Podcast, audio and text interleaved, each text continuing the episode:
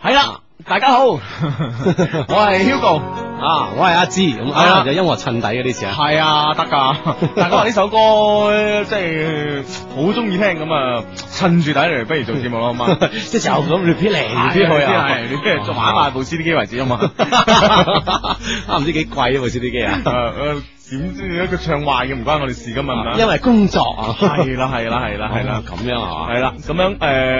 誒誒呢位 friend 話首歌名叫愛戴咩？咁係啊係叫愛戴啊，真係。 幫我起個第 二個名啊，係咯，我都唔知可以起咩名啊啊。係啦，啊咁啊依然聽緊呢個節目啦吓，叫做係一些事一些情，逢周六日周六日晚十點打後，珠江經濟廣播電台都會出現嘅呢個節目啊，嗯，咁樣，诶、呢位 friend 話發短信俾我哋啦，好知定啦吓。嗯親愛的兩位低低，我又感冒啊，可能係冇拖拍啊，所以缺乏愛的滋潤啊，令到我嘅抵抗力急劇下降啊。每個月平均感冒兩次，而且症狀咧比其他人重啊，連續打十幾個乞嗤，喉嚨痛等等咁樣。哼，哇，嗯哼係即係唔係佢換句話咁樣，佢好需要愛啦係嘛，係啊嗯唔係我哋點樣先可以有愛去滋潤佢咧咁樣啊？聽呢個節目都可以擁有愛嘅，啊係咯嗯係咯係咯係咯，好啊啦，咁咧琴晚嘅 Angel 啊，又繼續發呢個短信俾我哋啦。佢話咧佢啊，即係嗰個诶有夫有婦之夫嗯嗯啊，就要翻上海做嘢啦，好耐咧都會見佢唔到。至於讀書咁樣嘅事，咁你哋話點辦咁樣吓？啊，我覺得咧就呃诶，即係我哋咪鼓勵叫佢話係咯 讀 書嘅，系咯，系咯，哦咁我覺得即係話诶點講咧，應該話咁我哋琴晚已經講咗好多啦，關於呢件事，所以啊我希望你都明白啦，咁樣吓，即係無論邊個出錢都好，讀書好重要嘅。係啦，係啦，係啦。咁啊，阿志 Hugo，你哋有冇睇過大長今啊？你覺得李英愛靚唔靚啊？咁啊，志你覺得靚唔靚？靚就唔靚啦，嗱出戲都幾好睇，哦啊我啊覺得唔靚， 咁咪就係咯，靚就唔靚啦嘛，係嘛咯，係咯，係咯，啊啊，好啊，嗯哼咁樣诶，誒睇下先啊，好啊，誒呢個 friend 講話，hi 兩位靚靚主持人咁啊，我想知道呢個世界究竟誒有冇咩？有冇呢樣嘢？哇，係嗯 有冇鬼呢樣嘢嘅喎？哎有 喂， 梗係有啦，啊有懶鬼啦，衰鬼 啦，鹹濕鬼啦，等等等等係等啊啊，好多鬼嘅，啊！诶，呢呢個 friend 係咁樣講，佢話诶兩位相低，有事相求。有個男仔中意我拔，嗯 個樣唔係點樣樣，騷我又應該點算呢？佢成日打電話煩我喎咁樣，泡泡糖係啦，咁咧啊就誒、呃我覺得咧關鍵係咁樣，即係話佢個佢其實咧男仔咧就未必真係講樣嘅，係嘛、唔係好似即係即係即係好似我咁膚淺嘅，唔應該大家吓咁樣。啊 即係有你一個就算啦，啊係有唔我係令唔係令到呢個 呢個世界太膚淺啦。係咯係咯係咯吓，啊唔係我覺得咧就基本上咧就你唔中意佢嘅話咧就啊基本上個樣如何咧你都係唔中意佢噶啦咁嗯樣係咪？咁我都識得 friend 係唔中意金城武噶，哇！我話我我如果女仔話一定中意死佢啦，係咪先啊？啊，咁啊，所以咧就話咧，你中唔中意佢咧，好唔嗯係因為佢個樣嘅啊嗯吓，係啦係啦，咁你唔中意佢，誒點樣避開佢嘅糾纏呢？其實呢，就係狠一啲咯，我覺得傷得傷得就重一啲咯，哦係咪先？啊即係態度要堅決，係啊係唔好係三句拒絕，嗯我就第四句就揼人哋咁樣，嗯咁啊弊噶啦吓，嗯我永遠都就斷唔到啊！係啦，咁樣誒、呃呢位呢就話相低，今晚呢原本約咗女朋友嘅，但臨時呢又被相親強迫去應酬，嗯搞到佢好唔高興，救下我，咁、即係救你唔到啦，咁樣 嚇。你你喺呢件事上面咧犯咗四個錯誤，咁多錯誤啊！ 係啊哦，你點點你點冇你冇睇一條短信啊，我哋哦即刻有總結㗎。啊佢佢點樣犯咗四個錯第一誤啊？咧就係你有女朋友啦，你點解唔同佢相親講咧？嗯，你明唔明白？嗯，係咯有咩咁唔見得人咧？係咯啊係咯係咯，咁樣吓，哦咁樣诶，誒第二個第呢個第一個錯誤啦，第二個錯誤咧吓，咁你诶強诶俾雙親強迫去應酬咁樣吓，啊咁樣應酬啦，咁樣你點解唔可以帶埋佢去咧？哈係咪 先？係嘛？ 呢個連連鎖錯誤嚟㗎，係啊呢個都冇講俾相親聽，又點帶佢去咧？係咯係咯，咁啊你你一個錯誤就帶出兩個問題啦。嗯第三個咧就話你你應酬啊應酬啦，係咪先？哦咁你如果真係你冇辦法帶佢去嘅，咁你咪唔好同佢講咯，嗯，係咪先？哦，即係讲一个善意嘅谎言，啊系啦系啦係嘛系啦系啦，哦咁样啊嘛，你又咁直嚟直去啊，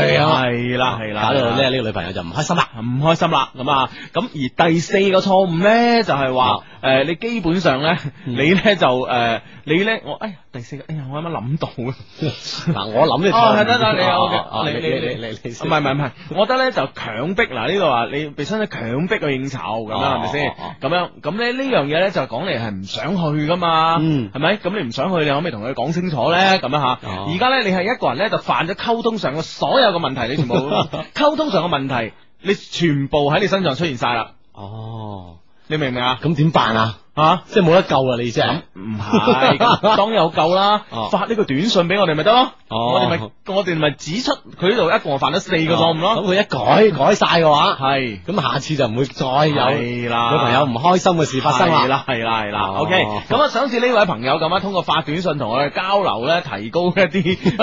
誒，冇唔好講提高啊，應該點講咧？誒，大家交嗯分享啦，大家分享同埋交流一啲咧，誒誒處事嘅經驗分享啦一，些寫寫情啦吓。係咁樣就通過呢個短信方式啦，手機度發短信呢欄，先撳英文字母 A，再加上你哋想去要同我哋溝通嘅內容，發嚟零五四六零，咁我哋就會收到啦。嗯好好，啊咁會唔會仲有一個錯誤啦係吓？所以錯誤佢就诶識咗一個輕輕唔夠體貼嘅女朋友啦，哦，咁唔可以咁講嘅，即係唔可以怨女朋友嘅唔可以怨女朋友嘅，即係攬晒上身嘅。係男人呢有承擔噶 嘛，係咪先？你細聲啲啊啦 哇。原來得喎，咩都攬晒 上身。系冇錯啦，咁呢位 friend 咧就诶诶诶，相低诶相低幫 friend 啊咁樣吓，我想介隔離班個女仔，我唔知佢有冇男朋友，但係咧依家咧诶我哋都係學诶、呃都係實習緊啊，我哋嘅公司唔同啊，佢用嘅係大眾卡，唔中意覆短信俾我咁樣，咁我淨係可以打電話咁即係點咁樣？咁咪打電話咯。係咯係咯，哦，打電話係咪即係有時有啲嘢難以啟齒，通過文字啊、短信啊咁樣容易溝通啊？我我覺得唔可怕能太擔心啊！嗯我覺得唔怕人啊，诶、人咧始終即係诶廣東話有句有句話啦，叫做醜婦終須見家翁嗯咁啊。嗯其實呢句呢句話咧就唔一定係代表話即係話诶真係真係見對方屋企人啊嗰嗰見嗰陣啊家長嗰一幕啊係啦係啦，而係話咧人咧始終咧都會去被逼去面對一啲自己唔願意面對嘅嘢。如果你係唔識去點樣，未做好呢個思想準備咧，唔練唔多唔勤於練習咧，基本上咧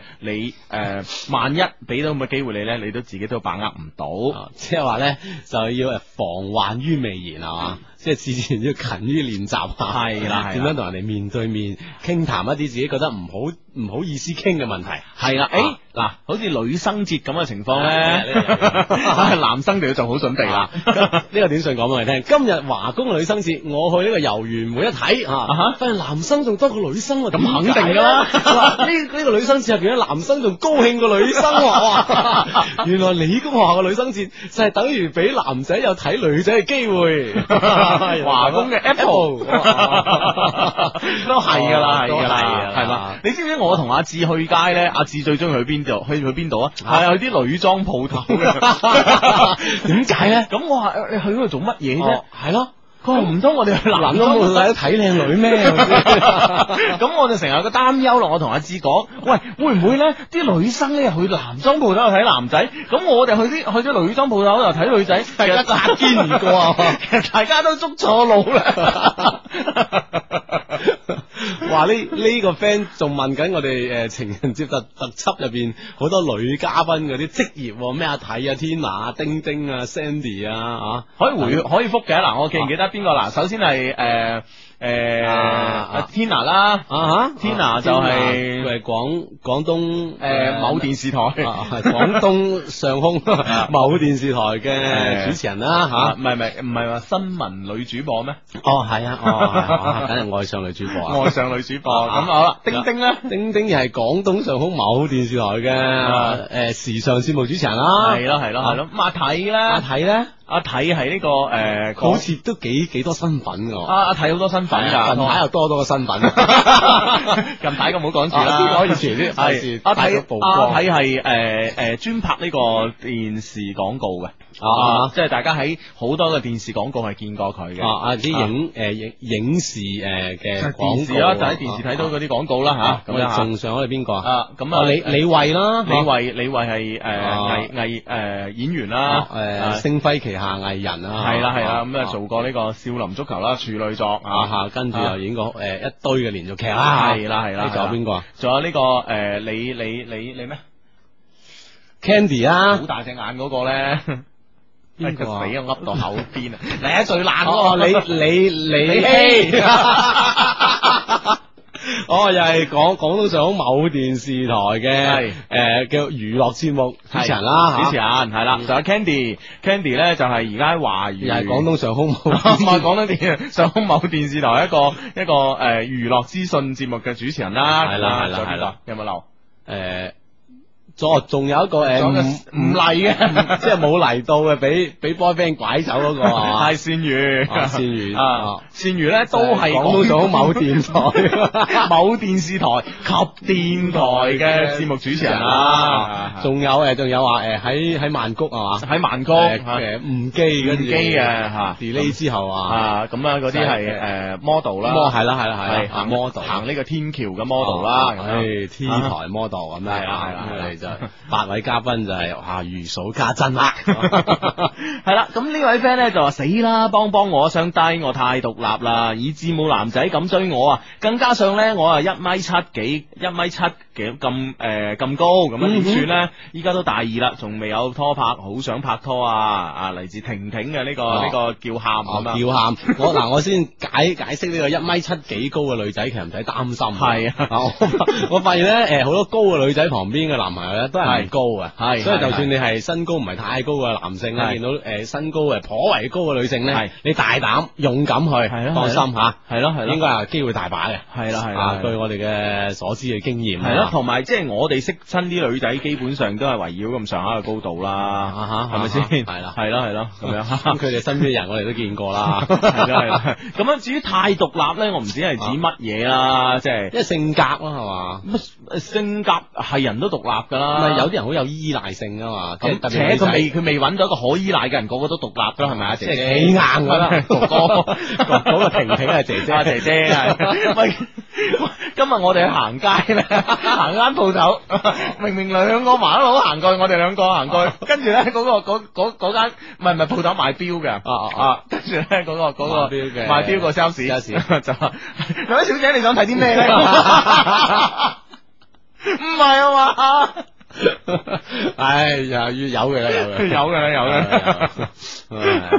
有嘅。嘅。啊，咁樣咁咧，我覺得咧就基本上咧，誒、任何任何一個人咧都有依賴性嘅啊啊，任何一個人咧未揾到可依賴嘅人嘅時候咧，都係獨立嘅咁樣咯。誒、嗯我覺得唔存在太唔太獨立嘅問題，咁樣嚇。嗯嗯啊！呢個 friend 同我哋報喜啊，佢話：嗯相低我今日去咗參加廣東省美術聯考啊，嗯喺誒廣誒廣大廣園校區嗯考得好好，祝嗯賀我啦，哈哈哈！咁樣當然恭喜你啦，嚟自江門嘅呢位 friend 嚇，係，但係咧都有 friend 嚟話咧就好嬲啊！今日咧廣東聯考個藝術類啊，啊未誒、未入考場咧，好多 friend 已經貼中啲題目啦，唔知係咪泄漏咧咁樣，哇可能貼中啫，係咪先 啊？因為佢呢種悲觀嘅 性格，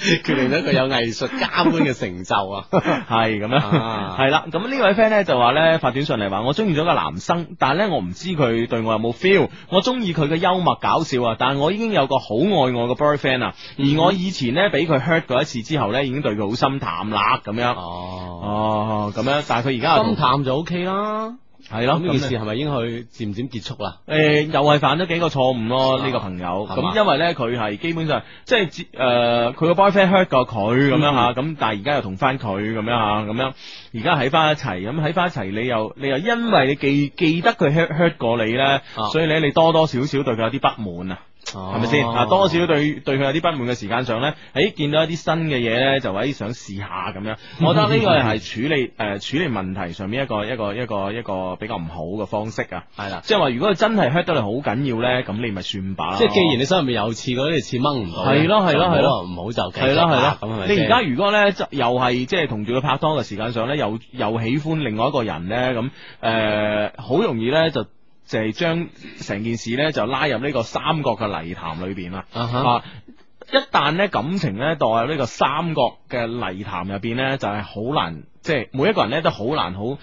乾手淨腳咁樣抽抽身身而而出出嚟去啦嚇係啦係啦，所以一定要慎重嚇。啊哈哇！呢呢個問 Hugo 咧，的確真係問得啱啦係吓，廣州嘅 friend 講吓，係相低，我經常咧就想出去蒲吓，係但係幾乎次次都係全男班，係啊約唔到女仔，係見到蒲場入邊個個都有美女相伴，係啊真係覺得自己好齋好冇係癮係，教下我啦，點樣喺蒲場內界女，哇係啦，你強項中嘅強項啊啦嗱，，你真係問對人啊 啦！你即係你問第二個咧，即係你問第二個唔知未必點答你啊未必知啊！啊啊，因為咧我係阿志嘅 friend，我我喺我身上咧，嗱嗱我總結咗好多嘢。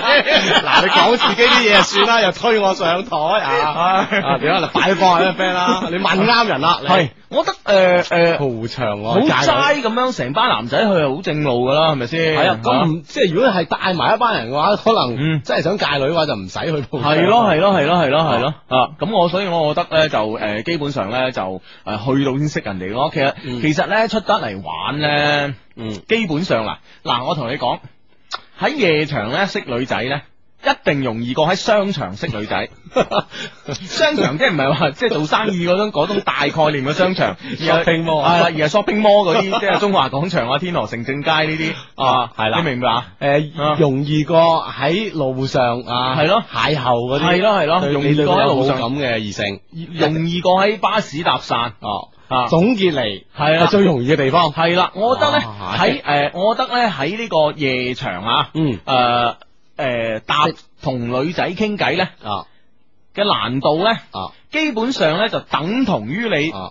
上咗部的士同個的士司機傾偈。啊， 就等同於係啦，呢、個難度係一樣嘅一樣嘅大家知道哦，原來係咁樣嘅 咋，咁啊夠膽去咪得咯。只要你有呢個諗法啊啊，夠膽去直係接啦講出嚟。係啦係啦 OK，係啦啊咁樣吓，嗯亦係亦係貫徹我哋一些事一些情呢個宗旨啦，啊一定要尊重女性， 啊 係嘛？啊！呢、個啊呢呢、個 friend 話我講得啱啊，佢嗯話呢咩依賴嗰種啊，係嗯獨立係講性格啊，且未遇到可以依賴嘅男生咁樣啊。 嗯，係咯，係咁啦唔係啊係係唔係話贊同我嘅意 見啊？你點解你點解立咗佢嘅？婷婷講的， 係啦，咁啊，婷婷可能分唔開我哋兩個聲音啊。其實咧，好聽啲嗰個 咧，誒性感啲嗰個咧就係 Hugo，係嘛係啦係啦，哦係啊原來咁哦骨骨頭骨重嗰個咧就係 阿志，係啊啦，我我揾人試下喺身邊旁邊聽 下係咪咁係先？啊係啊，真係啊真係啊啊，。真 係啊，系咁樣，诶呢位 friend 同我哋分享話，佢話今日咧我哋學校女生節有七個男生咧上台大跳對面啲女生看過來，身穿小肚兜、四腳褲、頭戴夏威夷草帽、手拎啦啦隊式嘅毛球，擰埋诶屁股，好搞笑咁樣。哇，邊間啊咁得嘅？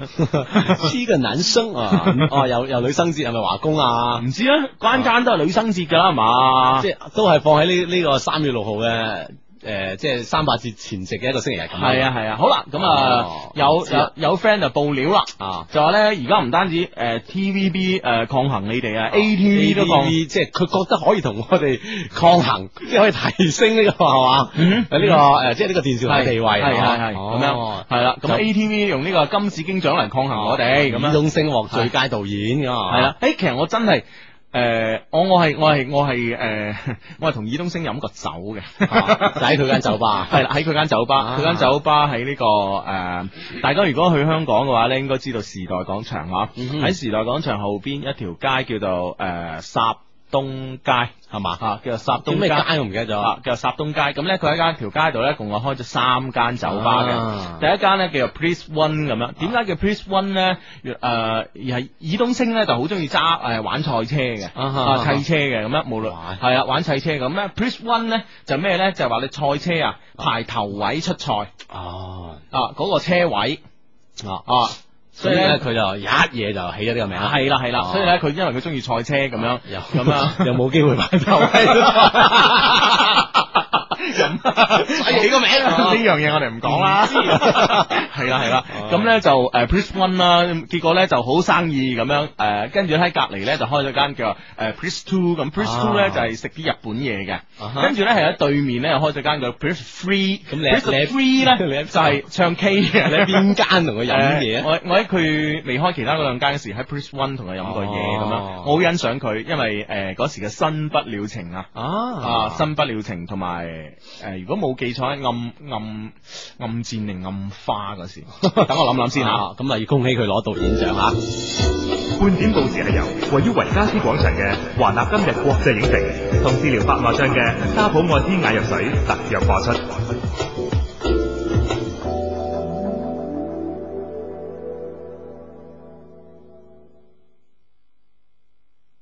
北京時間二十二點三十分。華納今日國際影城全市最三影城，美國華納進駐廣州第一力作。開張期間，中午十二點前睇片全部五折。每逢佳節將會有神秘驚喜同埋大獎等你攞。地址：黃埔大道西一百八十八號維加斯廣場三樓。電話八七五八八八五五。阿婆，白內障啊，食沙普愛斯啦，阿伯白內障啊，食沙普愛斯啦，沙普愛斯眼藥水專治白內障，早日使用，提高視力，避免手術。廣東省內各大藥店有售。電話零二零八四四零一七二六。天氣變化，細路仔容易感冒發燒，我唔中意食藥，病咗就要食藥。乖，食藥啦。嗯，唔要唔要。嗯好在而家有咗華南銀橋解毒液，佢蘊含有效中藥成分，主治頭痛發熱、咳嗽、口乾、咽喉腫痛，輕鬆服用，易吸收。華南銀橋解毒液，感冒飲好咗啦。華南藥業集團，為一段旋律而感動，為一句歌詞而心意互通，為一個承諾而落淚，為一把聲音而陶醉。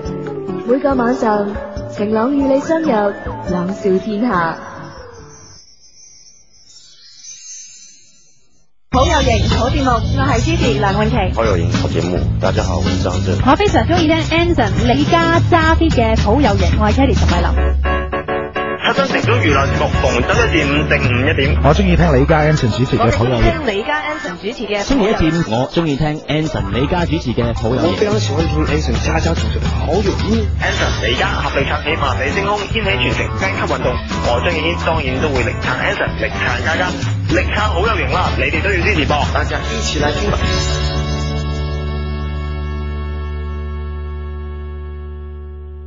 爸爸，爺爺話退休之後想揾間離屋企近嘅養老院喎。金橋養老院喺廣州西門口嘅紫航路，內設空中花園，可以散步同運動，包食包住，每月八百幾蚊咋。金橋養老院電話八一八六零二三三八一八六零二三三。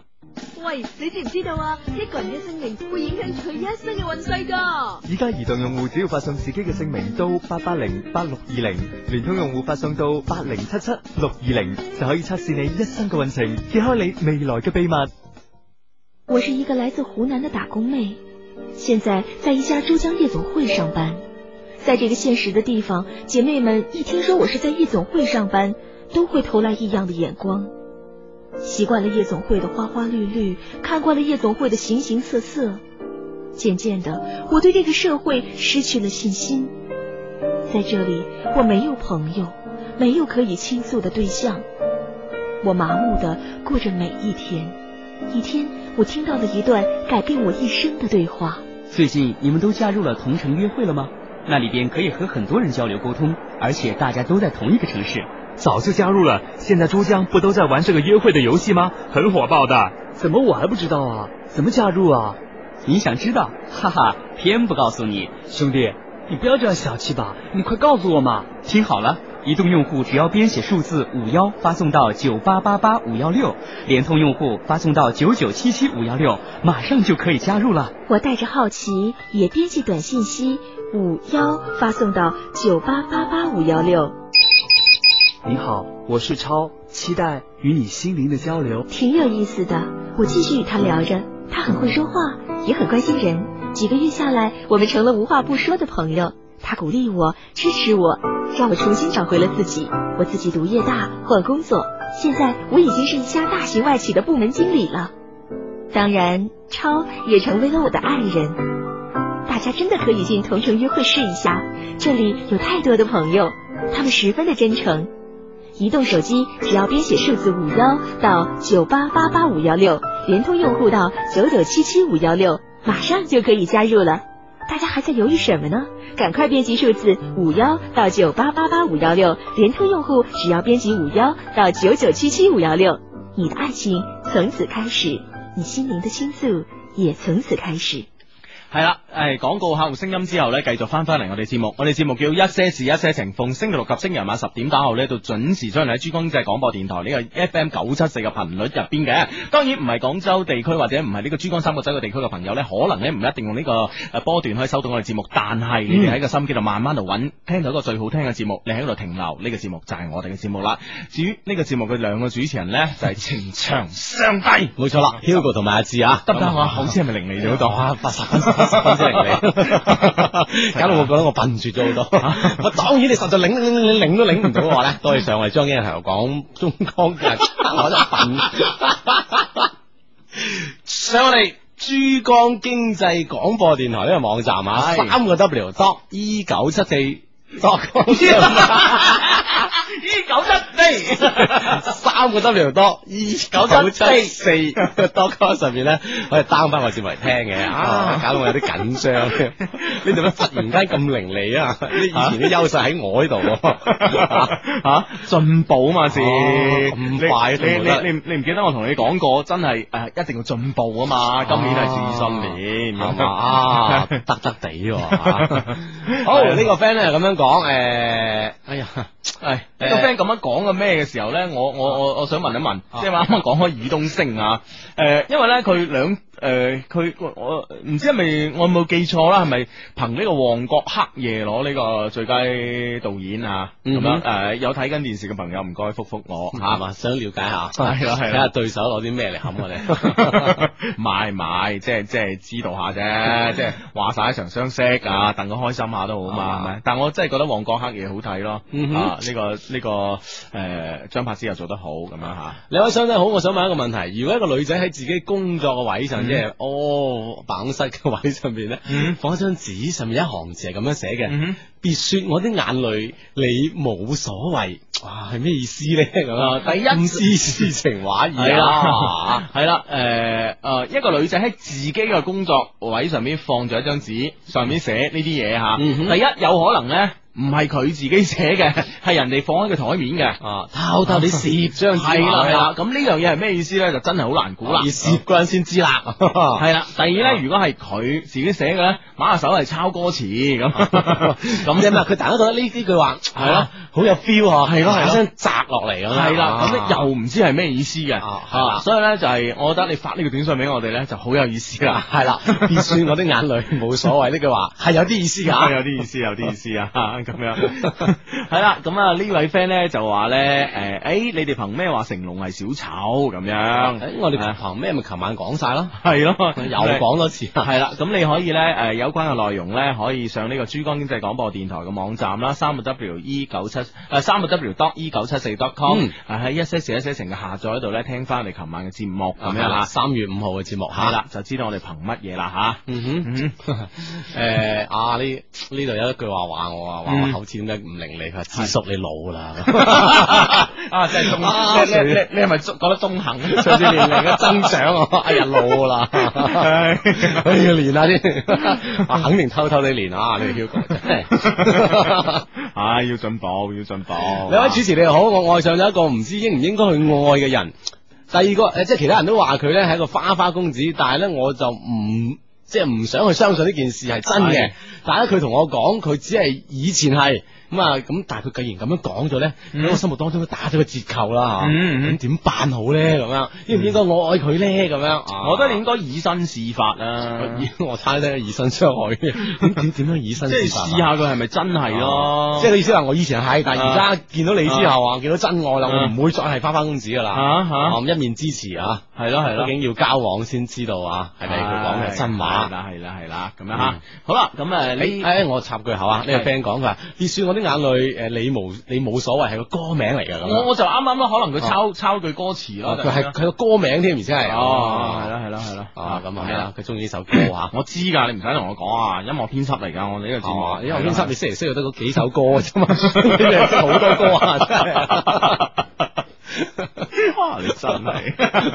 位 friend 话相低，我而家好唔開心啊喺二沙咁樣吓，喺住沙都唔開心啊！啊，唔沙風景咁靚，你都唔開心啊？係啊，琴晚咧诶等我男朋友咧等到今朝六點啊。 哇，的確值得唔開心喎。係，我話佢，我要佢道歉，佢話佢冇做錯，因為咧佢喺樓下車裏邊瞓覺，诶诶，佢、哦，因為佢喺樓下嘅車裏面瞓覺啊，因為唔想嘈醒我咁樣。哦哦，咁我覺得呢個可以接受啊。同埋咪嗰部黃色嗰部 F F 三六零 撞到落花機嗰部係咪佢啊？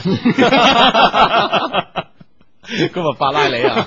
啊又冇冇牌噶喎， 啊新車嘛，係啦係啦係啦 可係啦能係佢啊，係啊體諒下啦，好啊貴噶，哦，唔怪得今朝見唔到人㗎，走 咗你屋企。 今日晏晝兩點幾俾人拖走 咗。系呢位 friend 咧就話咧，诶诶诶，誒我最近心情好唔好？我同一個肥仔咧一齊追一個女仔，自認各方面咧都要比個肥仔優秀，唯一咧就冇嗰個人有錢。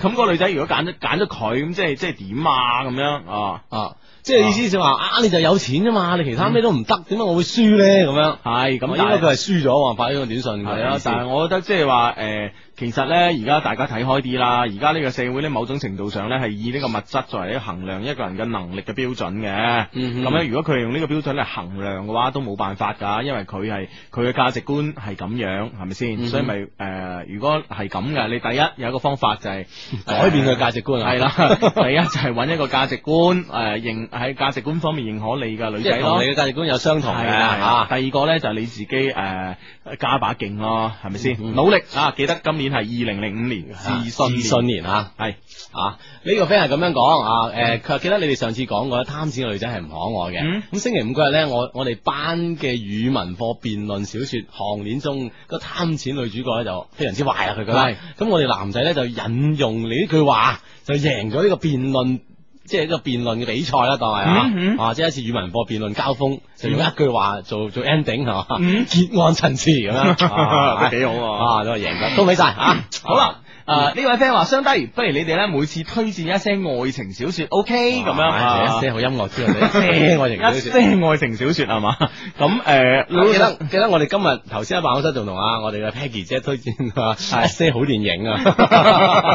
其實咧，我覺得咧就即係誒，好、老實咁講啦，愛情小説咧就因為誒、呃、時間關係咧，因為而家做嘢都好忙啊，啊，所以基本上啊嗯即係阿 Hugo 後生陣就睇得多啲，係係而家係睇得少，係啊，讀書嗰陣睇得多啲。啊係咁，而家基本上咧，因為做嘢忙嘅關係咧，都冇乜時間睇愛情小説啦。但就係望望住係自己嗰個愛情小説啦，係啦係 啦自己愛情小説啊啦。哦係愛情係要多做小説， 係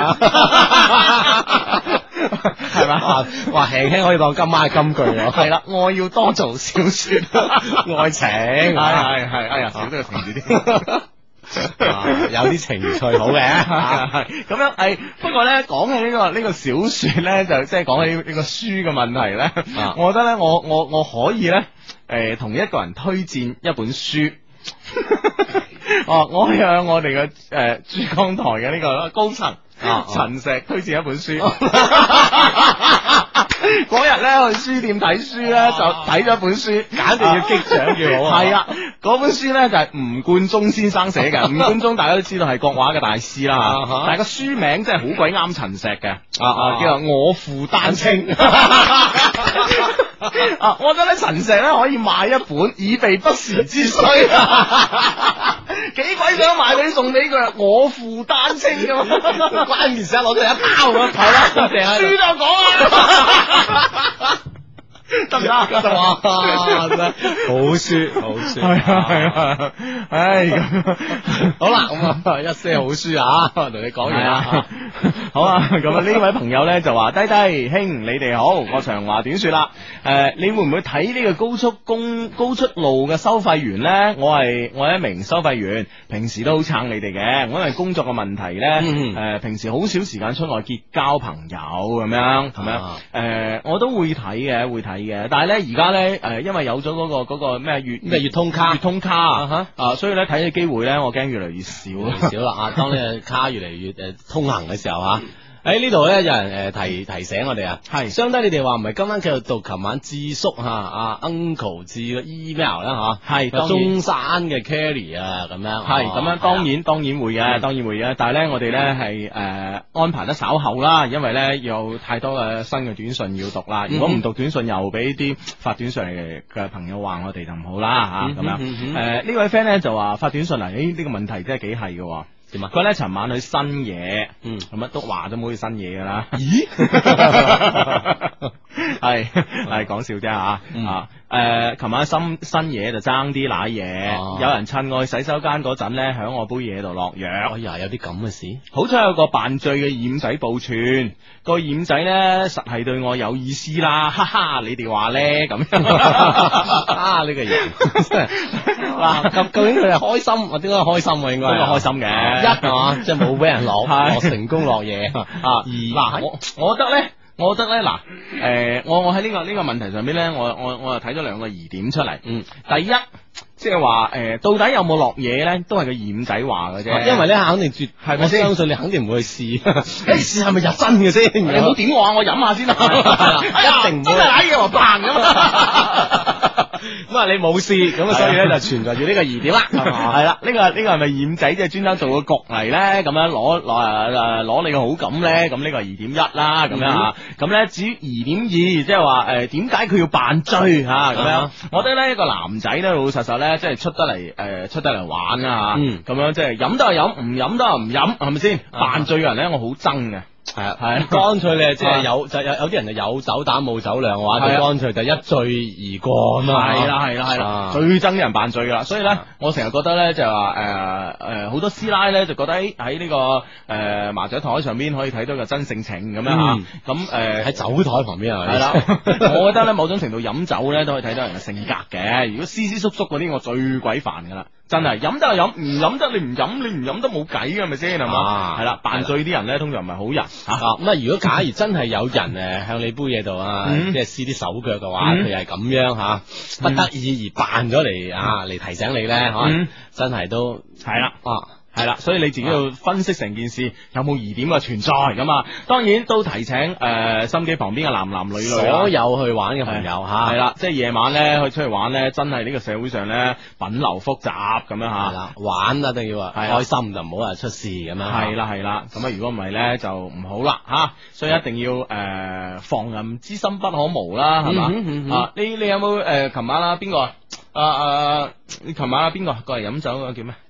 琴晚邊個啊？Coco 啊啊，Coco 好鬼醒目㗎，真係。係嘛？系啊，因為咧就诶、呃之前咧同佢唔係太熟嘅時候時候上咧，我已經我已經觀察到佢一樣嘢啦。啊佢次次咧即係過嚟同我哋飲嗰時咧，佢都係诶問個诶、問個 waiter 或者啊 wait- 攞 waitress，啊攞隻新杯。攞個杯過嚟，即即係就就算台上面擺咗啲乾淨嘅杯，係佢都會入個係 waiter 嚟攞個新杯啊係嚇係。咁其實呢個辦法咧，亦都可以嚇誒講俾我哋好多嘅 friend 聽啊。如果假如真係咁，你對對方唔係太熟悉嘅話，係唔係太信任嘅話咧嚇，可以用呢個辦法嚇，係啦既禮貌嚇，係啦亦都唔會誒中招咁樣。係啦嗯吓，咁诶呢位 friend 咧就發短信俾我哋啊，回應我哋啊，哦即係啱啱話要應酬诶、搞到女朋友嬲嗰個啊，啊冇哈冇去同女朋友約會咁啊，嗯呢、個 friend 發短信嚟，相低我啱啱話诶要同爸爸媽媽應酬嗰個啊，女朋友話我咧識 call 你哋幫手啊，原諒咗我啊，你睇下我哋幾撐你啊，不過咧佢話咧你哋冇教我點樣氹佢，唔夠專業咁樣。係嘛啊，真係即即係女生往往都係咁樣嘅，啊係得寸咧就進尺，係啦，你唔使 理佢嘅。啊！呢句話後尾啊 Hugo 講嘅啫，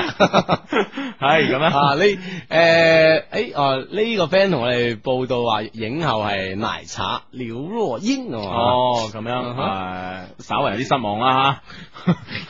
都 OK 啊， 都 OK 啊，嗯係哦啊咁，有佢啦，有佢啦啊嚇，咁樣好啦，咁咧就誒、呃想好似誒誒以上嘅朋友咁樣誒誒、呃想喺節目中同我哋即時嘅呢個溝通咧，就用嗯發發短信嘅方式啦，阿志你講下啦，係啦，手機啊，攞出一部可以發短信嘅手機啊，去到發短信呢欄咧，先撳英文字母 A，再加上你哋想要同我哋溝通嘅內容咧，就發到嚟零五四六零咁樣，我哋就會我哋就會收到你哋嘅短信噶啦。係啦，咁當然啦，如果想有啲更加具體嘅事情、更加長篇嘅事情咧，同我哋溝通咧，可以用呢個 email 嘅方式嘅。我哋有一個充滿感情嘅電子郵箱 eq 二零零三 at tom dot com 上邊咧啊，咁啊，你哋可以誒、呃、發過嚟呢、個呢、個充滿感情嘅電子郵箱，嗯咁、我哋會收到啦係我哋會收到啊，同埋回覆你嘅。咁啊、嗯呃好多朋友都誒誒、迫不及待咁想知道琴晚呢個智叔啊，誒、當然唔係我坐我隔離呢個啦啊，嗯啊唔係，應該如果叫你做智叔，應該佢叫琴晚嗰位 uncle 叫誒、智叔叔噶咯喎，是伯啊，啊啊係一位誒五十歲定五十五歲啊？五十五歲，五十五歲係嘅啦，但係心態同埋心境相當之年青嘅。係啦啊，我哋個 friend 啊，啊，可以隨時 upgrade 到自己嘅 friend 啊啊哈。誒，琴晚咧就有封 email 係讀到節節誒，直到呢個節目嘅差唔多臨近結束開始讀啊，未讀完咁樣。嗯咁樣或者係今日有啲 friend 係冇聽琴晚嘅節目咧，咁除咗可以誒上我哋珠江台嘅網聽之外翻咧，之外嚇啊我仲可以大概講一講啦。就呢個誒之前嘅內容咧，就話呢個 uncle 志咧就誒個呃女女都好犀利嘅咁樣嚇，咁咧就喺中大畢業，咁而家咧就做咗個白領，話你唔好鉗鉗聲隔離嚇。啊，咁咧，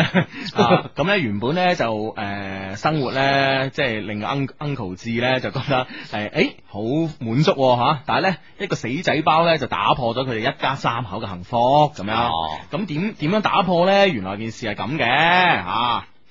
嗱呢個死仔包咧，原來喺大三嗰年係嘛？係，原來大三嗰年咧就原誒就誒，原來個女啊， 女女喺第三嗰年咧已經俾個男仔追到手啊，思君嘅男仔叫啊。喺舊年十月咧，女女帶佢翻屋企食飯咁樣吓，咁咧思君咧長得一表人才，家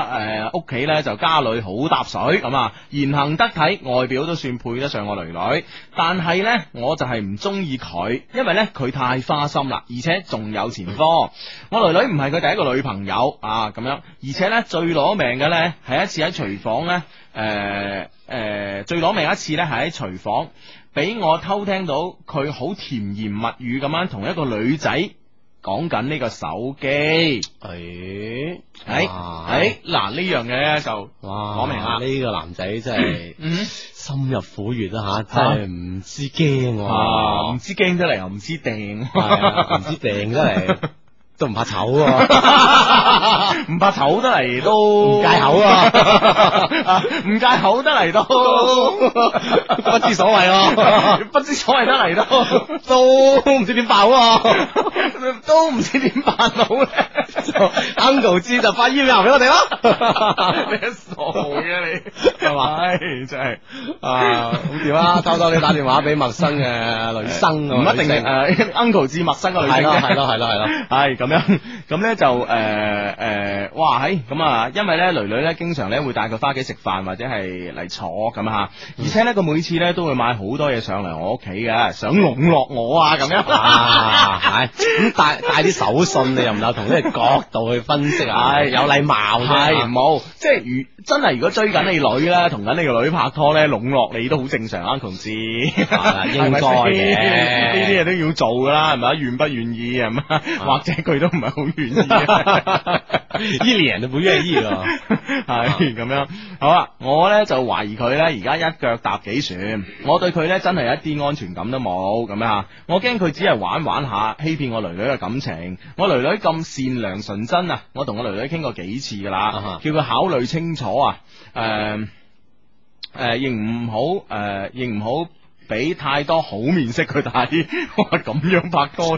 啊點相處啊？咁樣叫拍拖咩啊？ 咁樣啊，uncle 志真係得係嘛？啊，矜持有計仔啊係啦，矜持啲啊，唔好俾佢咁得戚咁啊！點知女女咧真係俾佢迷到啊！佢同我講：阿爸，嗯爸爸啊，我以前咧都好聽你話啊，唔喺求學嘅時間拍拖，但係而家咧我都大個啦。想自己做一次決定啊，咁樣。於是乎咧，我咧就誒喺女女度落唔到手之後咧，於是乎咧，我從思君嗰度落手啦。哇係 uncle 志真係有計啊！俾面色佢睇， 呃你帶手信嚟就得啊咁啊係嘛？唔係咁啊嘛？系咁樣，思君好尷尬哎呀，你唔好揣測啦，你你你估唔到噶你。聽個同聽眾嘅角度去揣測啊！係咁樣，於是咧，我同思君就落手，每次咧都擺臭面俾佢睇。嗱， 啊，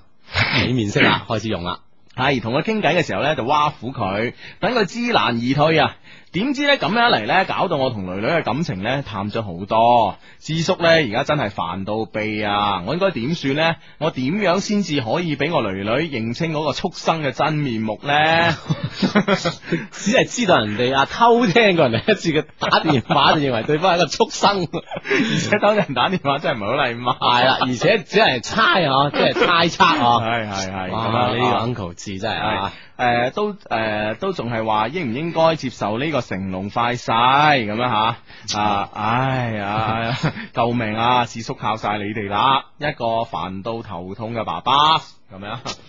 哎 哇！呢、個爸爸 啊，望女成鳳啊，成咗鳳之後就諗住嫁咗好人家，係啊啦、撞咗一個自己覺得唔太理想嘅人咁樣。喂，其實誒點樣先會即係令到啊對方嘅家長有種有一種咁嘅感覺，話係佢嗯，即係好花 fit 啊，嗯，唔可靠咁啊。系咯，其實咧，我覺得咧，基本诶、呃基本上咧，首先啊，首先咁樣咧就诶、呃我覺得首先咧，诶、我唔我唔知道呢個智叔咧係點樣同佢呢個女女溝通嘅。啊哈理論上嚟講咧，我覺得咧，诶、呢一家三口咧都係一個好幸福同埋好有溝通嘅一個家庭啊吓。啊係一路以嚟嚇係咯，嗯因為诶至基本咧係诶，我點解可以發現呢個問題嘅咧？因為诶至、最基本咧，佢哋一家三口咧都可以聽我哋嘅節目。咁、嗯 一家三口都可以誒、呃同時聽個節目嘅，即係誒呃呢呢呢呢種狀態咧，就係、說明咗咧佢哋之間咧其實個代溝咧，或者誒呃係、呃起碼冇咁大，啊起碼係唔大嘅，而且係有共同係嘅咯話題啊嚇。係啦，第二咧係對某某些事情咧會有一個共鳴啊，嗯哼或者係有一個有一個比較好嘅溝通嘅嘅、哦方法咁樣嚇。咩好咁好好似我我哋以前嗰、個誒、我以前中間珠江台嘅總監㗎係喺屋企嚇，係啊我係啊而家南南方台嘅誒誒、台長副副台台長啊 係啊，係啊佢一家三口都聽我哋做節目嘅，係啦係啦，即係咁好有佢溝通啊係咯，屋企咪好和諧咯。咁樣所以咧，我覺得咧，誒誒 Uncle 志咧上次。佢係應該有將呢、個誒、即係佢聽到嘅電話嘅內容同個女女講嘅。啊哈我唔知個女女係有啲咩反應，即係嗱，我我相信，假如我係嗰個女啦，女即係阿 uncle 照女嚇，嗯可能會咧就呢件事會質問嗯啊思君，思君一定俾呢個答案嘅，係啊，啊咁呢個答案可能佢亦都轉述翻俾 uncle 知啊係，uncle 知可能唔相即信係，最基本佢自己係接受咗呢個答案。係啦，但係 uncle 知就係唔接受呢個答案可能，係啦係啦啊咁係啊啦造成咗咁啊呢個越嚟越深嘅誤會啦，系啦，咁咧，但系咧，诶、某種程度上咧，我係诶講難聽啲咧，我係企喺女女嗰方面，我我係企喺佢佢嗰個嗰邊嘅。即係女女嗰方面，係啊即係係啊讓讓佢做一次主，係啦讓愛做一次主，啊係啦係啦，啊咁诶、我企女女嗰邊，自不然你又要企翻子叔嗰邊 噶，真係 因為我哋係有代溝 嘅。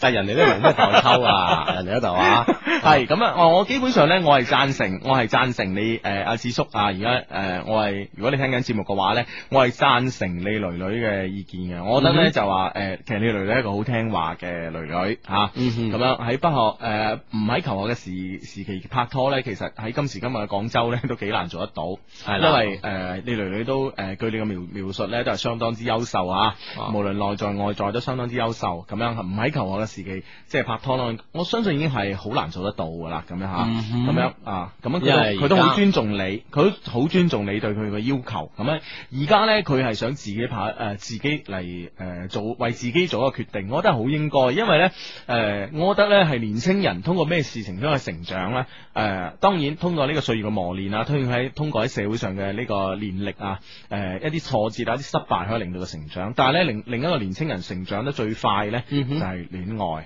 嗯哼。嚇。誒戀愛可以令佢咧可可以知道咧誒、社會嘅好多方面啦，唔係淨話啊，當然係即係兩個人感情之間嘅事情啊。嗯哼但係佢我相信咧喺呢件事上，以事情上面咧，呢個女女會即係了解思君咧，會比啊純粹啊 uncle 志咁樣係去猜測去猜度咧係，應該會多好多。係啊係啊係啊信你個女嚇，佢係一個叻女咁樣啊。係啦係啦，我覺得你應該俾多啲信任佢好啲咯。同埋咧，你誒、呃如果係你俾得太多嘅面色，當然你你，因為你喺企喺你角度，你肯定驚呢個思君係呃你個女㗎，嗯哼係咪先？所有呢個父母都係咁樣所有父母都係咁啊！誒、就算係 係咯，所有父母都係咁啊！就算唔係女係仔咁樣嚇，都都驚係話誒誒，你個女朋友會唔會呃你啊？咁樣係啊啊嘛會。玩玩下㗎。系咯系咯，啊都會一樣嘅心態，所以咧，你有呢你有呢種憂慮啦，呃而由呢種憂慮而產生你對呢個思君嘅呢個诶、呃表現出嚟或者唔表現出嚟嘅厭惡咧啊啊诶，係呃好正常啊。我哋都可以理解，但啊問題咧就係你如果太俾得太多嘅面色思君睇呃咧，你诶咁、會令到你個女咧係有啲難做咯。啊哈，明唔明啊？诶，呢呢度咧就有啲 friend 就用佢哋嘅辦法建議呢件事，佢話嗯不如咧就诶俾個局嗰個人，即係設咗局，睇下佢係咪花心啊咁樣咁嗬。唔好咁戲劇性呢啩樣嘢咧就的確就 係你唔絕對唔可行啊。系啊，好戲劇性啦，唔該啊 係咯，咁樣诶，而呢位呢位 friend 咧就話诶诶，女大女世界啦，兒女自有兒孫福，由佢啦，子叔咁樣嗯哼，啊啊，系啦，即係好多都傾向於咧就吓，嗯讓仔女去做自己喺感情方面嘅主人啦。係啦係係啦係哦啦，咁樣诶，阿阿志你點睇 啊？吓，我點睇？我覺係得啊，诶，我講咗咁多，明知我支持女女噶啦 啊 你你唔係企啊喺智叔嗰邊嘅咩？你逼我企喺智叔嗰邊就得㗎啦。 你你企喺嗰邊諗下啊嘛，諗下我呢邊有咩唔足啊 嘛，真係㗎。正片報時係由中國移動通信、廣藥白雲山僑光製藥、中國農業銀行廣東省分行、華天寶歸綠保腎液特約播出。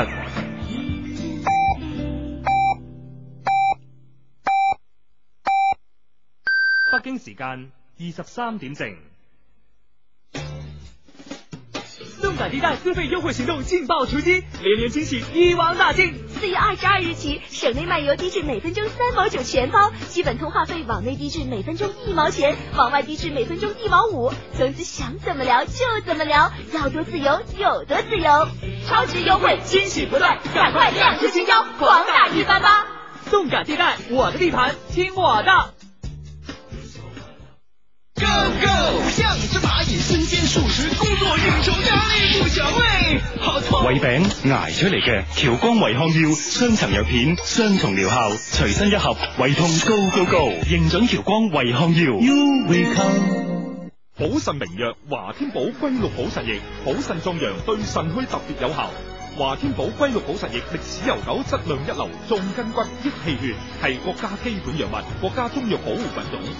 中华老字号，广东华天宝。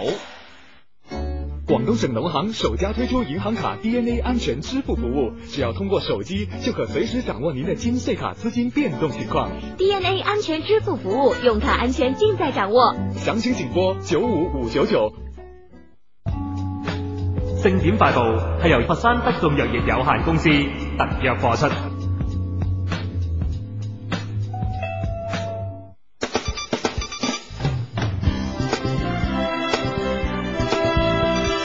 珠江經濟台正點快報。正點快報。廣東人嘅養老保險個人帳户將會真正咁有錢啦。琴日國家勞動和社會保障部部長鄭思林接受採訪嘅時候證實，包括廣東在內嘅十三個省份要實現養老保險個人帳户做實制度。每個月個人同企業上繳嘅養老保險中，至少有百分之三留喺個人嘅存摺入邊，雷打不動。廣東省高速公路同普通公路嘅通行費收費標準有望下調，具體嘅調整方案正待省政府嘅批准。上市公司粵高速初步測算，下調收費標準將會使公司嘅通行費收入減少百分之一到百分之二左右。南航從今日起開通深圳至無錫嘅航班，每周一、三、五日往返各飛一班。深圳至無錫航班號為 C 二 Z 三八四六，十六點深圳起飛，十八點十分到達無錫。無錫至深圳嘅航班號為 C 二 Z 三八四五，十三點由無錫起飛，十五點十五分到達深圳。單程全程票價係一千三百一十蚊。經公安部出入境管理局批准，琴日珠海拱北口岸一卡式自助查驗系統正式開通試行，成為全國第一個啟用自助查驗系統嘅進出境口岸。自助查驗系統啟動之後，平均每一個過關嘅旅客只需要花七秒鐘，自動系統就完成咗查驗放行嘅手續，節省咗旅客嘅通關時間。各位，呢次正點快報由石紅編輯播音，而家播送完啦。工作繁忙，容易引起腰酸背痛。德眾牌腰腎膏貼住腰眼穴，迅速解除腰酸腰痛。腰痛就貼腰腎膏，效果好又實在。德眾藥業。嘿，头不晕了，心不慌了，睡得甜了。吃得香了，全靠花阿胶浆。两千年历史验证，复方阿胶浆，效果不寻常，奶它不上当。东阿阿胶出品。工作用假期百無聊賴，點先可以玩到 natural high 呢？九七四小豆芽家長紅兜兜突然吹雞，帶你投入九七四潮爆兜。迎着粵港兩地潮流新動力，逢周六晏晝三點個半，FM 九七四拍住我駐場直播室凌厲登場。我哋會遍邀省港型人，跟進潮流潮物。家家紅兜兜仲喺現場狂派封後獎賞。各位自由行粉絲，以後仲使咩留香港啊？今個星期六晏晝三點半，寶華路九十號拍住我潮爆兜大堂，先到先聽會。正所謂一支穿雲箭，千軍萬馬來相見。天氣預報係由廣東林基汽貿特約播出。歐洲風格，換代車身，柏金斯動力，全轎車化台式。歐曼奇兵總代理，廣東林基汽貿，銷售熱線零二零八七零三一三九七八七零三一三九七。都市物流，歐曼奇兵。品質恒久不變，關懷始終如一。廣西金桑子喉片係你桑子嘅好朋友。廣西金桑子喉片清音潤喉，有效治療急慢性咽喉炎、聲音嘶啞。金字招牌護桑良方，廣西金桑子喉片。好消息，好消息！為慶祝三一五，好視力公司決定於三月十一號到三月十五號喺廣東省各銷售網點舉行買三送一再送一嘅特大優惠贈送活動。凡一次性購買三盒好視力眼貼，即可獲贈價值一百三十二蚊嘅好視力眼貼一大盒，另外再送價值九十八蚊嘅好視寶膠囊一盒，多買多送。活動現場仲可免費試一貼再送一貼，望新路用戶莫失良機。諮詢電話零二零八三七九六五六七八三七九六五六七。咳唔係大病，咳起嚟攞 命。製藥老字號佛山馮了性出品嘅蛇膽川貝散，對痰多咳嗽真係好有效噶。蛇膽川貝散，良方正藥，老少咸宜，家居必備。佛山馮了性藥業有限公司。和穗速效全國首創，國家金質獎，以科技創造領先，以質量鑄造品牌。感冒初起，快速治理。傷風感冒就用和穗速效，一身健康體貼。廣州光華藥業。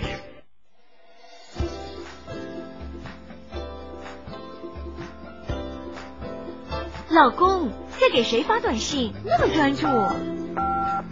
我正在發短信測試我的手機號碼。開什麼玩笑？短信也能測號碼？是啊。想要知道你的手機號碼好不好，發個短信就行了。我朋友告訴我的，他們都測了。誒，哎那你的手機號測的結果怎麼樣啊？正在看呢，還說的挺有道理的。那我想也測測我的，怎麼發短信呢？很簡單，只需要輸入你的手機號碼，移動用戶發送到九八八八幺四六七，聯通用戶發送到。九九七七幺四六七，你呀、啊、是移動的，就輸入九三個八幺四六七就可以了。哦，哎，來了，快看，我的短信回復了。嗯，不錯不錯，說我的這個號碼呀，能帶來平安的意思。哎，那咱家的固定電話也可以測試嗎？看你樂的，當然可以了，手機、固定電話都可以測。我現在呀、啊、就在測我辦公室的電話呢，那真是太好了！我還想測測咱爸媽家的，哎，我又忘了發送到哪兒。瞧你的記性，輸入你的手機號碼或固定電話號碼，移動用戶發送到九八八八幺四六七，聯通用戶發送到九九七七幺四六七，記住了，移動用戶發送到九八八八幺四六七。聯通用戶發送到九九七七幺四六七，就可以知道你的號碼好不好，你的號碼會給你帶來哪些好運氣了。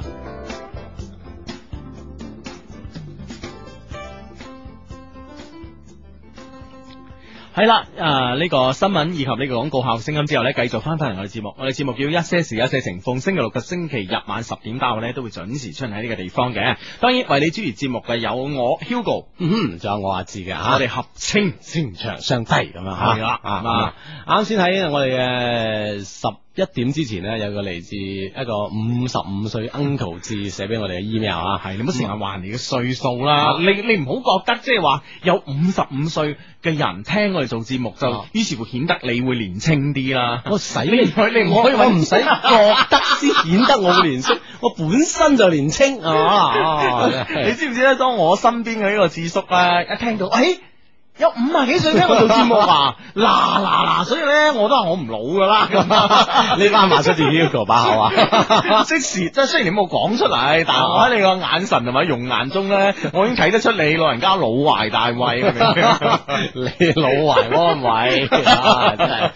度咧，呢度有 friend 嘅會有唔同嘅意見俾到我，呢俾到我哋啊。呢個 friend 係講佢支持啊 Uncle 志啊，嗯佢話咧就佢話誒老人家可能睇事情啦嚇，會睇得更加全面啲，係咁啊係咁可能佢考慮呢個因素亦都係啱嘅，咁女女不妨咧聽聽阿爸爸嘅意見咁嗯樣，啊多啲觀察下，唔好有時咧愛係有啲盲目㗎咁樣，係啦，咁誒呢位朋友呢，就話：我唔贊成父母對子女嘅決定呢施加呢個影響，嗯哼因為子女嘅決誒、呃子女嘅決定呢，又係佢哋生活嘅狀，因為子女嘅決定又係佢哋生活狀態。誒、而呢個決定起呢個作用嘅，哦，由佢哋嘅生活狀態嚇咁樣啊啊呢誒呢類問題咧，必須佢哋自己嚟解決。呢、個咧係愛因斯坦講嘅，嗯哇！你攞咁大朵嚟答我 哋啊！好啊 啊，咁啊呢個 friend 咁講啦，啊佢話有好多事情唔係旁人都可以解決得到嘅，特別係感情方面咁，啊嗯係啊即係一定要當事人自己去解決啦，啊係嘛嗯，嗯嗯 咁誒呢位 friend 咧就話同阿智叔講，阿智叔啊 Uncle 智吓啊哈，你成日咧幫個你女女諗咁多，只會讓佢唔誒，只會令佢咧唔會長大啊，嗯不如放開嚟，等個女女誒做做主，無論結果係點咧，女女都冇怨言咁樣。嗯誒而呢位朋友咧話，我覺得智伯伯咧應該俾個女女自己做決定，佢總有一日會自發現真相嘅。如果撞板咪俾佢撞下咯，咁呢個有啲唔負責任。嗯 即係咪呢個同時即係讓呢個女女做做主嘅同時咧，亦都希望呢女女 咧嚇多了嘅先爺啊，係啊多個心眼嚇，認真觀察下你咁誒嘅男朋友啊系啦，，咁呢個朋友咧就話：，诶，智叔俾個機會佢死仔包啦。 佢可能佢可能咧，直誒嗰次講電話咧係啲親密嘅朋友講電話啫。你知啦，而家男仔同女仔有時都會做到一啲誒呃比較 touch 嘅 friend 嘅，所以啊咧有時咧就要係啦啊有時啲即係講下笑啊，係啦係啦，講啊咁唔出奇啊嘛，係啦，或者佢哋溝通嘅方式咧，你唔了解啫咁樣。咁、嗯哼其實咧，綜合咗咁多意見咧，我咧就係、呃我咧就係好贊成呢個朋友嘅意見、嗯哼啊。呢、個嚟自廣我我哋廣州啊三一三嘅朋友，嗯佢話咧如果佢真係中意，即係呢個師君，係啦，呢、個師君真係中意，應該坦誠咁揾佢爸爸傾下，即係話咧，如果師君真係中意女女，應該咧就好坦誠揾佢阿爸傾下啊！我真係好中意呢個意見，因為咧，佢相信佢已經意識到啊，呢個 uncle 係啊 uncle 自己對佢唔中意佢唔中意佢，因為有係有面色啊嘛，系咁，你咪同咪同人講清楚咯，係咪先？哦嗯系啦，咁所以咧，我我覺得咧就係綜合咁多意見咧，我覺得咧，第一，阿阿智叔叔 Uncle 智吓，嗯你應該咧同你個女女講講清楚，因為你哋之前有好嘅溝通啊，诶、撇開所有嘅偏見，同個女女講清楚，你對師君嘅偏見，你話即係。基本上咧，我覺得咧，你應該講俾佢聽，誒、你係希望佢好嗯嘅，即係任何一個人咧，見到前邊個沙井蓋唔見咗，而一個人行緊過去嘅時候咧，都會嚇，都會提佢噶嘛，提佢係咪喝停先？佢啊等係等唔想佢跌落去，都何況係自己個女咁啊，係嘛？你你要同佢表明態度，你係為佢好嘅，呢個第一點。嗯第二點呢，就話，你希望誒、呃我希望呢，誒、呃呢、個女女又可以應承翻你咩呢？應承翻你呢，真係如果師君係有啲咩問題嘅，或者佢係誒呢個師君真係傷害咗你嘅，唔好嗯揞住揞住。或者你同師君之間有咩問題，好坦誠咁同爸爸媽媽講，等爸爸媽媽同你分析。嗯哼，即係意思話喺佢講戀嗯愛過程當中，假如你覺得有啲咩係問題，覺得係係有懷疑或者係點樣嚇，係誒可以同誒爹哋媽咪啊嚇，係傾一傾，可能呢係啲啊長者嚇對係呢啦係件事嘅啦係啦睇法咧，會更加清晰同透徹咁啊系啦系啦，我覺得咧就要你要你個女女應承你呢樣嘢。啊啊，因為咧，畢竟咁大年紀，即係誒、呃我哋琴日都講過啦，食鹽多過我哋食米咁樣，係咪先嗯？啊，我覺得呢樣嘢咧，要你要你嚟女女女應承你。第三樣嘢，你誒、呃你可以同你女女講，即係話咧誒，我我哦，其實唔需要佢講噶，佢、嗯哼女女係聽我哋節目噶嘛。啊係係咪啊？係咯，咁诶、呃呃女女，如果你係聽緊我哋做節目嘅咧，诶、我希望咧，你你同你男朋友好好傾一次，要你男朋友，要你思君揾呢個 uncle 志再傾一哦傾，揾個機會嚇，係咯係咯，傾一傾可以係表咯明你係點樣一個人嗯哼嗯嚇，真實展現一次哼俾啊呢個未來嘅叫咩外外父啊嚇，係咯係咯，睇一睇，係咯係咯係咯，你真係要誒、呃即係推心置腹咁樣同你 uncle 志嗌啊你男朋友嗌你嘅師君啊，嗯，同呢個 uncle 志傾一傾吓咁樣啊，我希望咧做到呢誒、呃之上嘅三以上嘅三點咁啊吓，咁、嗯而第四點咧要提一提嘅就係咧好多誒誒點啊做人子女嘅嗱，我我我而家咧覺得係咁樣，我而家覺得咧仲有一個大問題未啊解決嘅，哦點樣咧？就係咧。阿 Uncle 志寫咗封 email 俾我哋，而我哋咧又喺呢個節目中讀出。啊，會唔會女女聽到嗰時咧覺得，诶、你爸爸你咁噶，你咁唔尊重我噶，點解將我啲嘢周圍唱啫？咁啊公樣開晒等等，係咯係咯係等等咯啊，係啦，所以咧喺呢呢以诶以下呢番说話咧，我想同呢個女女講啊，诶、其實咧除咗诶、呃除咗你。同埋 Uncle 志，同埋我哋直播室坐埋誒呢個 Uncle 志同我之 外咧，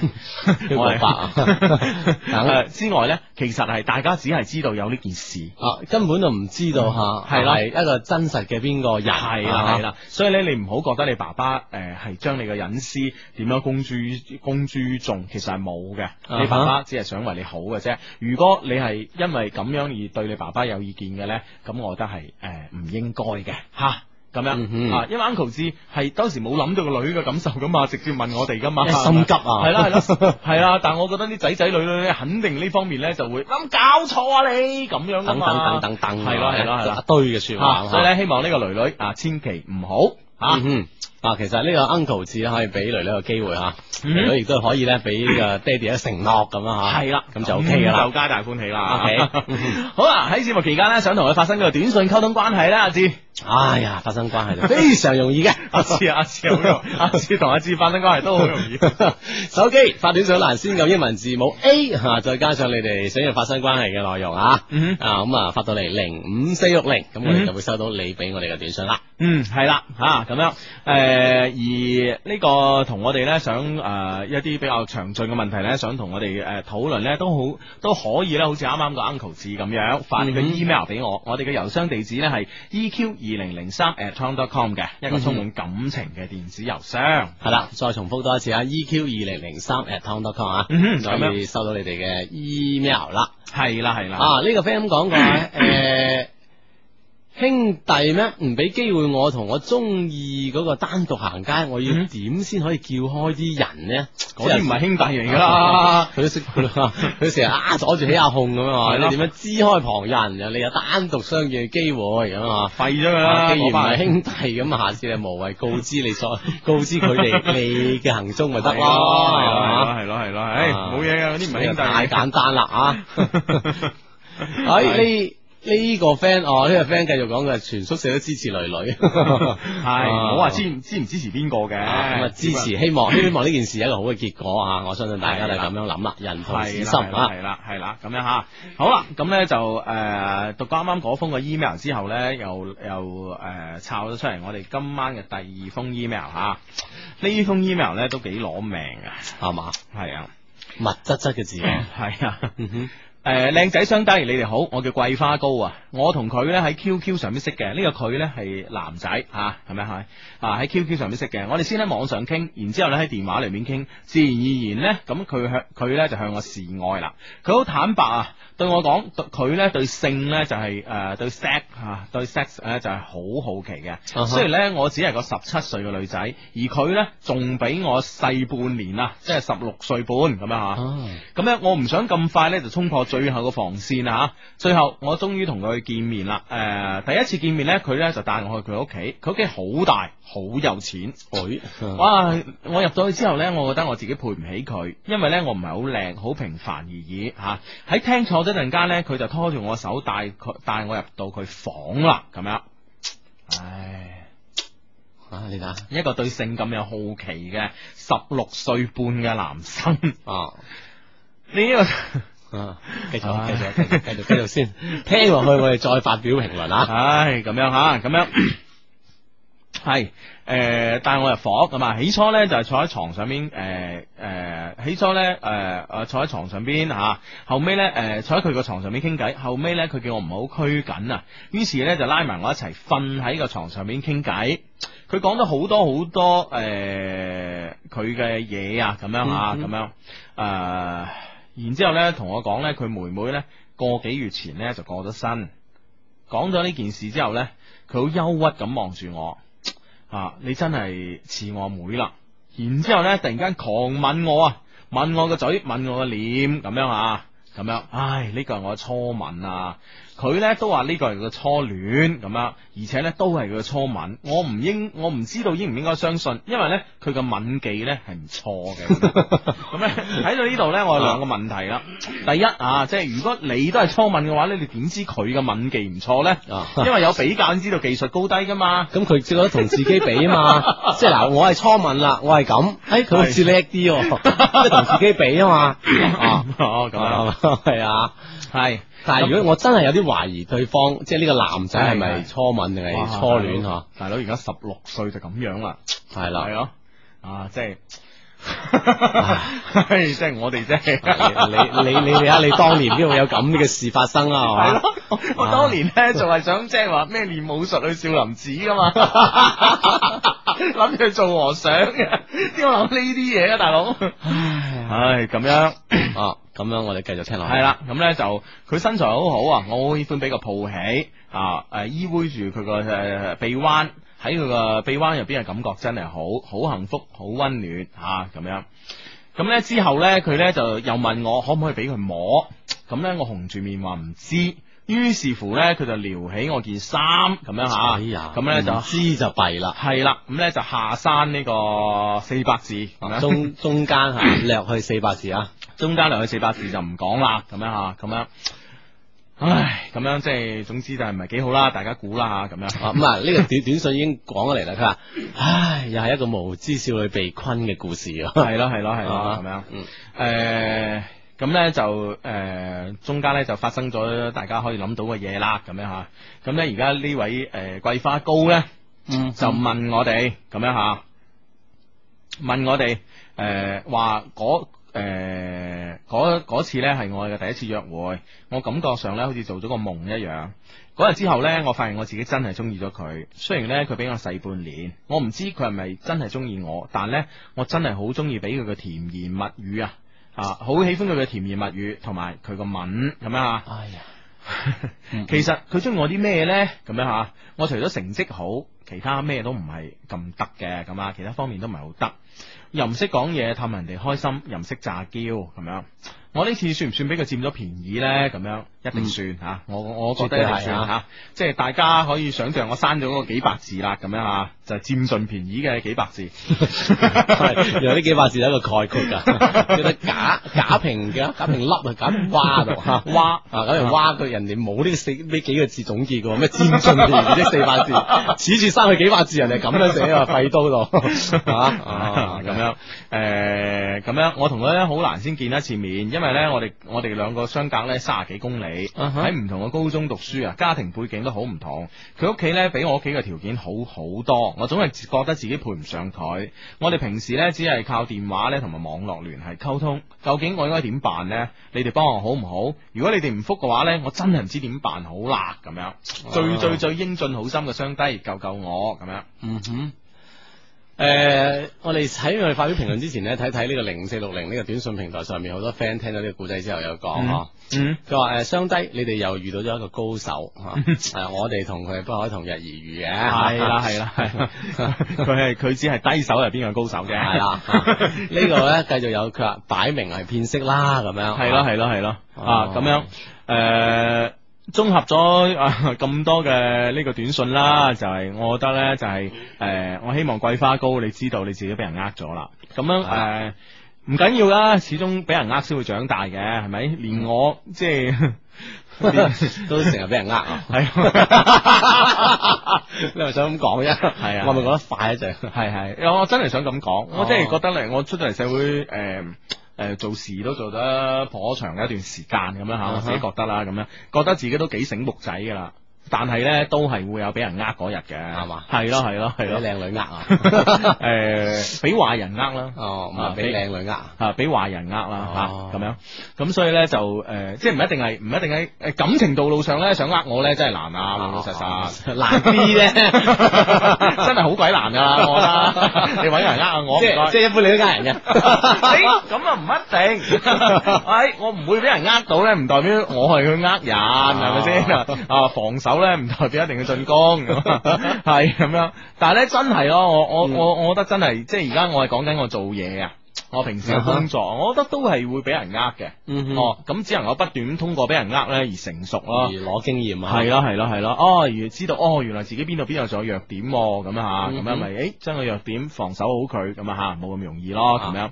你 friend 講，唉，忘記他啦，咁樣吓，呢個呢個 friend，哇，個女仔好傻啊，咁等等，咁啊相信咧都唔使我哋發表太多嘅意意意見吓，嗯咁我哋咁樣將呢個態度一表明咧，呢個桂花糕吓，應該就要懸崖勒馬剎住掣啦。係啦，喺度咧特別咧就我想讀呢個短信嘅，呢、個短信誒八六一嚇，啊嚟自廣州嘅都係嚇，佢話咧而家網上咧好多呢種人㗎，我個朋友咧都係呢種咁樣，哦，所以都係佢見過啦，係嘛？啊嗯嗯。 唉，系啦，啊呢位朋友咧對嗰幾百字咧好 有好好有好奇心，耿耿懷。 於喂，你哋冇讀嗰幾百字，係咪好似啲成人小说咁寫 㗎？咁又冇，唉 睇嚟我哋係咪都要刪啲字先得喎？啊，嗯係咁呢位朋友咧就話以後咧唔好讀呢啲事啦，嘥大家時間。咁唔係嘅，大佬。咁而家嗱。嗯你作作為呢個桂花糕，佢都係聽開我哋節目噶啦，係咪先？如果唔係聽我哋節目，點會 send 呢個 email 俾我哋咧？係咪？嗯係啦啊，即係咪有有時好多朋友咧，可能即係聽其他人故故事咧，覺得啊對方真係好蠢好無知嚇。係，但係有時即係身陷身陷其中嘅話咧係，可能就係懵然唔知啦咁樣。係啦係啦我哋希望通過呢封信咧，亦都係告告知啊所有喺戀愛當中嘅男女咁樣啊嗯，嚇。係啦係啦，其實咧基本上咧，誒、我唔覺得咧，誒、呢位朋友話，誒、佢話誒十七歲梗係容易呃啦，咁樣吓，咁嗯樣。其實咧，我係基本上唔係話太贊成呢個意見，即係話誒十七歲就容易呃啲，咁係咪二十七歲就難呃啲咧？咁樣，我又唔係太贊成，因為咧喺我哋誒喺我哋睇下先，誒、我想睇下呢封嘅。啊，邊我方想睇下呢咧？即係其實唔係話有有時呢啲嘢咧，可能又同佢誒一個經歷會有關係啦嗯嗯嚇。誒唔係話完全同年齡啊，嗯可以做一個呃誒好完全嘅參照啊。嗯嗯，係啦嗯係啦係啦。哎呀，我揾唔到，我揾唔到個封。嚇啊邊邊封信啊？哦喺喺喺你啊揾到未啊？我未未未未啊，诶、呃喺你揾信同時，我哋繼續有一啲嘅短信方面嘅評論啊。嗯佢話啊，好好心咧就叫你桂花糕醒下啦，第一次會唔會係咁大膽啊？做女仔一啲保留都冇，真係嗯好傻啊咁樣係咯係吓。咯係咯咁啊，所以都係要咩啦啊？嗯诶、識識講甜言蜜語嘅咧，就唔係初戀啦，好多人會咁認為， 即係初戀嘅人係唔識講甜言蜜語嘅，係直嚟直去嘅咁哦樣。 系咁样啊。好啦，揾到封 email 啦吓。Dear 志志 Hugo，你哋好，我係一些事一些情嘅忠實聽眾，我嘅初戀呢，係同你哋嘅節目一齊成長嘅。事緣喺上年，我啱啱參加工作，公司嘅一男同事呢，就向我發起咗猛烈嘅攻勢。初步接觸之後呢，我覺得佢比較有心計吓，於是呢，就寫咗封 email 問你哋嘅意見。咁當時呢，我哋呢都有讀佢呢封 email。係啊，咁啱啊。係啊係啊，呢位 friend 叫小力啊嘛，我嗯哼我我我仲記得啊。咁樣當時呢，我誒、呃你哋認為呢，要喺社會上立足呢，誒、即係當時初步接觸呢，就覺得個男仔幾有心計，有心計係啦。當時我哋俾個意見佢呢，就話而家要喺社會上立足呢，有啲心計呢，亦不足為奇咁樣，嗯亦都唔係啊一個壞事係啊啦係啦，誒我哋呢，勸呢個小力呢，係誒嘗試深入了解對方嘅，俾個機會大家。嗯哼啊咁小力呢，就話喺相低嘅鼓勵之下呢，聽咗嗰首動人嘅遇見咁啊。啊啊！我鼓起咗勇氣，開始我人生之中嘅第一場戀愛。喺呢大半年裏邊啊，佢對我好好，令我堅信佢呢就係、我可以托付終身嘅男人。我終於遇到咗生命中最重要嗰個人啦！多謝你哋呢，讓我邁出咗勇敢嘅一步咁樣。嗯哼 啊，得唔聽得我哋？哇， 真係好好好幸福啊！系咯，啊，好難得啊啊啊小力啊，好難得啊智叔咧 喺一晚裏邊咧係兩次老懷大慰啊，啊，老懷可以大胃 啊！系啦，咁啊啊咁样。不過最近有一些煩惱嘅事情咧，需要你哋幫忙咁樣吓。喺、嗯嗯我啱啱诶答應做佢女朋友之後，無奈咧佢咧就主動講俾我知，佢以前咧曾經追過公司嘅好幾個女仔，都以失敗告終啊。當時咧，我並唔係太介意，反而咧覺得佢對我好坦白吓。哦，即係啊，可以將以前啲事都講俾我聽咁啊。係啦係啦，真係好辣咁樣吓，咁樣 吓，咁咧就其實呢個犯咗個忌噶，啊嗯哼呢個犯咗個男人嘅大忌吓，咁樣。最近咧公司有同事問起啊，誒我係咪同佢拍拖？由於咧我係個低調嘅人啊，所以咧就冇認到啊。咁同事咧就話千祈唔好係佢啊，因為咧佢以前追完一個又一個，屢試屢敗，屢敗屢試，俾人好花心嘅感覺啊，咁樣。天啊，唔知點解聽完嗰一番話呢，我一直都好唔開心。其實呢件事呢，我一早就知啦，但點解仲會咁介懷呢？呢種感覺好奇怪啊！诶、我上次喺你節目裏边咧聽丁丁講過啊，如果咧男朋友喺身邊嘅朋友中嘅口碑唔好啊，譬如俾人叫咩界女王啊、花心蘿蔔等等呢，就係要係即係係時間考慮飛佢啦。哎呀，嗯即係我知夠鐘，你唔使追我、啊咁樣。我嘅男朋友是否屬於呢種呃情況呢？佢主動講俾我聽以前嘅經歷，到底係真心坦白誒，定、係怕以後有同事會同樣咁講先打定預防針呢？咁樣我諗嚟諗去都諗唔清楚，好彷徨。相低幫忙分析下，無左手論秒。點都係犯大忌啊！呢個男仔唔應該 講。系诶，講唔講而家呢個事情都發生咗啊啦，啊所以咧，我覺得咧就係诶，嗯我覺得應該咧就，其實佢之前都冇成功過，都唔其實唔應該太介意啊係嘛。半點報時係由位於維加斯廣場嘅華納今日國際影城同治療白內障嘅沙普愛天眼藥水